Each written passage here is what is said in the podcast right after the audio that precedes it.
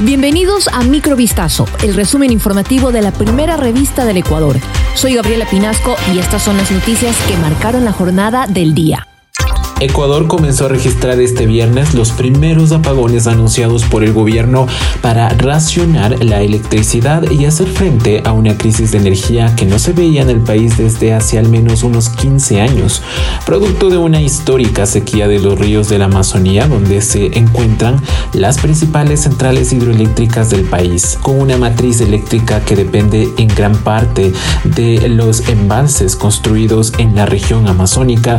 Estos no cuentan con el agua suficiente para atender la creciente demanda nacional y el déficit actual eléctrico asciende a unos 460 megavatios por día, según los datos del gobierno. En situaciones como esta, Ecuador acostumbraba a importar excedentes de electricidad de Colombia, pero el país vecino también afronta una situación de estiaje y toda su capacidad generadora se está destinando a abastecer su mercado nacional.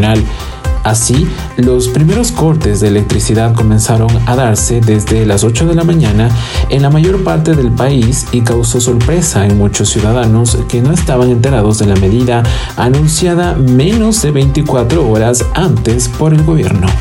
Ecuador atraviesa el peor estiaje de los últimos 50 años y un incremento del consumo de energía eléctrica del 15%, ha señalado el gobierno respecto a la crisis energética que sufre a nivel nacional por lo que para enfrentar la emergencia el gobierno dispuso desde este viernes 27 de octubre cortes de luz en todo el país bajo la planificación de las empresas eléctricas locales. Comprendemos la indignación que han causado los cortes de luz en el país. Estamos conscientes de sus efectos y lamentamos que tengamos que atravesar por esta situación, manifestó el presidente de la República Guillermo Lazo. Asimismo, reiteró que ante el estiaje y el aumento del consumo eléctrico, la generación de energía es insuficiente para cubrirlo. Lazo enfatizó que lo que estamos viviendo también es consecuencia de la inacción de gobiernos anteriores.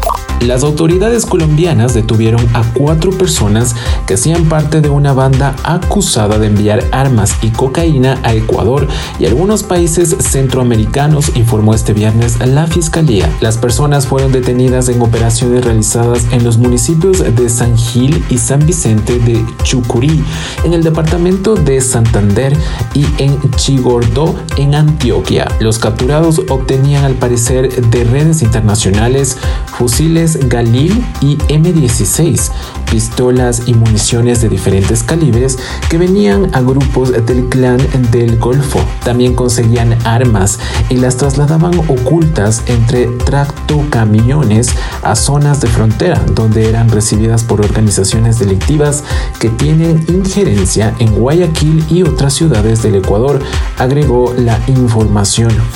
A 10 años de prisión fue sentenciado el exalcalde del cantón Araujo, Elario Gerardo T., así como el ciudadano Marcelo Sigifredo S., por el delito de peculado. El prejuicio al Estado alcanzaría los más de 158 mil dólares. Los hechos investigados ocurrieron cuando Elario Gerardo T. era alcalde entre 2014 y 2019 suscribió con Marcelo Sigifredo un convenio de gestión para que una empresa estadounidense que no se encuentra registrada en Ecuador realice la donación de vehículos y equipos contra incendios en beneficio del gobierno autónomo descentralizado de Araujo, provincia de Pichincha. Una vez obtenidos como donativos una motobomba, una ambulancia y equipos contra incendios, Marcelo Sigifredo alegó ser el responsable de lograr la donación, por lo que sin justificación el GAD le pagó más de 158 mil dólares. La Fiscalía Provincial de Pastaza abrió una investigación previa tras la denuncia presentada en noviembre de 2017 por parte de un concejal de ese municipio por las presuntas irregularidades en el proceso de donación. Tiene alrededor de 20 años y la mayor parte de su vida ha pasado en cautiverio. Es la historia de Timo, un oso de anteojos proveniente de Cuenca y rescatado de una colección privada. Ahora su nueva morada será el zoológico de Quito, en donde se promoverán campañas para la conservación de la especie.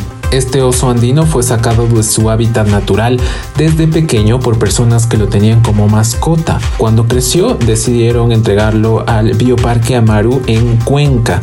Allí permaneció desde el 2018 y en julio de este año ingresó al centro de rescate de Guayabamba. Sin embargo, es probable que no pueda volver a su hábitat natural. Al haber estado tanto tiempo en contacto con los humanos, perdió su capacidad de encontrar alimentos, incluso adquirió enfermedades propias de los humanos. Por el oso es sometido a actividades que promuevan el forrajeo o búsqueda de comida y de esta forma recupere los comportamientos innatos en todos los sentidos, olfato, vista, audición y tacto.